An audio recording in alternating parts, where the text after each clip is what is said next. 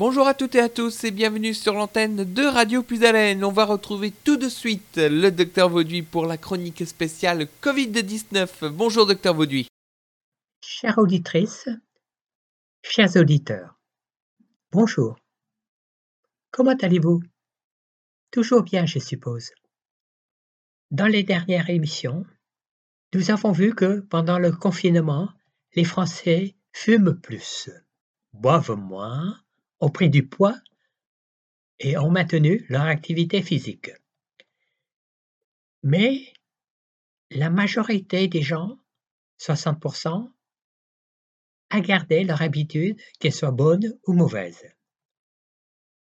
On a constaté une baisse de 50% des admissions aux urgences pour infarctus du myocarde, pour des accidents vasculaires cérébraux, mais également une baisse des admissions aux urgences chirurgicales, comme pour les hémorragies, les occlusions, les traumatismes. Constater une baisse des consultations chez les médecins généralistes, baisse estimée à 30%. Il en est de même pour la consultation des spécialistes.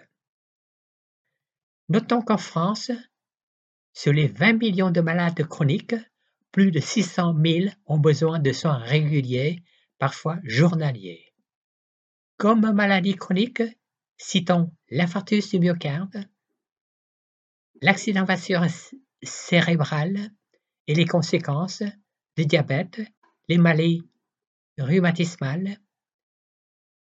Comme chez tous les cancéreux qui suivent une chimiothérapie et ou une radiothérapie, ils sont 300 en France et qui ont des consultations de surveillance régulières. 4 patients sur 10, 41%, ne sont pas retournés voir leur médecin généraliste ou leur spécialiste et n'ont pas repris des soins courants. Au déconfinement, un patient sur quatre seulement envisage de retourner voir leur médecin ou d'effectuer des examens prescrits. Ceci concerne ceux qui ont déjà été malades, ceux qui ont déjà une maladie, ce qui est plus grave, c'est que pour ceux qui ont des symptômes d'angine de poitrine, par exemple, accident vasculaire cérébral, hypertension artérielle, de diabète et surtout des premiers signes de cancer, ne vont pas chez les médecins. Cette attitude est préjudiciable car entraîne un retard de la prise en charge de la maladie, une perte de chance de guérison. Il faut pondérer ces propos car deux tiers des sondés ont continué à voir leur médecin. Il faut noter que les pharmaciens et le personnel d'officine ont joué un rôle important dans ce domaine, en allant parfois jusqu'à se déplacer à domicile des patients pour leur apporter des médicaments. Quant au ressenti du patient, trois quarts des sondés estiment d'avoir bénéficié d'un suivi identique qu'avant la crise et se sentaient physiquement aussi bien avant et après le confinement. Seul un quart des malades chroniques estiment que leur santé est dégradée depuis la pandémie. Ceci, notamment chez les femmes, les 18-29 ans, les personnes en affection de longue durée, ALD 100%. En dehors de la baisse des consultations et des hospitalisations durant le confinement, d'autres éléments viennent confirmer la diminution de la demande des soins. C'est le résultat d'une étude EPIFAR commandée par la CPAM, Caisse primaire d'assurance maladie, et l'ANS, Agence nationale de sécurité du médicament et des produits de santé. Cette étude est basée sur les données de remboursement des médicaments du SNDS, Système national de santé, et qui a passé au crible 725 millions d'ordonnances, soit 1 milliard 900 millions de lignes de prescription, ceci durant la période de mars, période du confinement, au 17 mai 2020, soit une semaine après le confinement.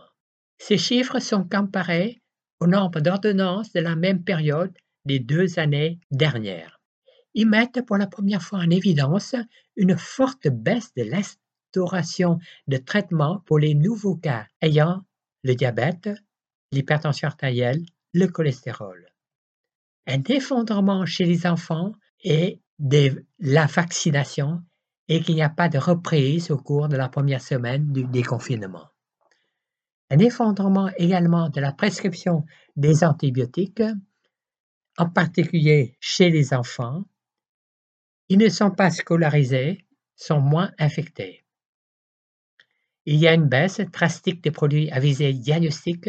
Ce sont les produits utilisés pour les examens comme les scanners, les IRM, les colonoscopies. Il faut espérer que les patients reviennent pour faire les examens prescrits qui ont été différés. À l'inverse, il y a une augmentation de prescription d'hypnotiques et d'anxiolytiques, amorcée dès la fin du confinement et maintenue durant la semaine du post-confinement. Pour cette évolution, on a éliminé l'effet de stockage des premiers temps du confinement auxquels les gens faisaient des provisions. Les divers éléments regroupés sous les rubriques baisse des consultations et des admissions aux urgences des hôpitaux et baisse de la consommation de médicaments dénotent que durant la période du confinement, les Français ne prennent pas intégralement en charge leur santé, en dehors du Covid, évidemment.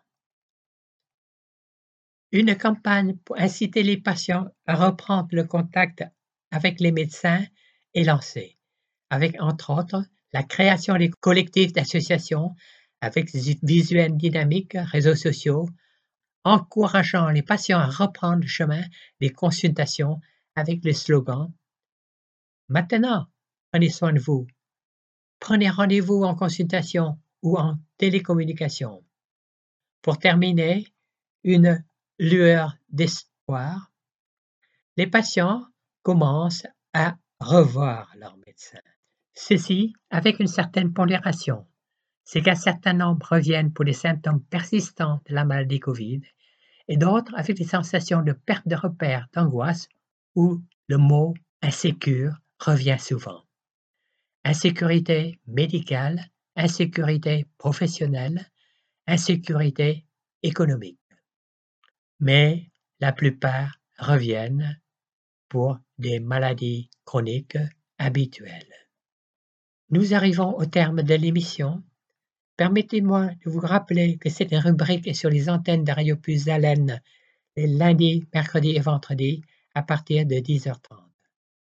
Vous pouvez me poser des questions en me laissant un message sur mon adresse mail du Club Cueil Santé de Noyon, cardio-référence en un seul mot, arrobase, cœur et santé en un seul mot, noyon.club. Merci de votre écoute. À la prochaine émission. Portez-vous bien.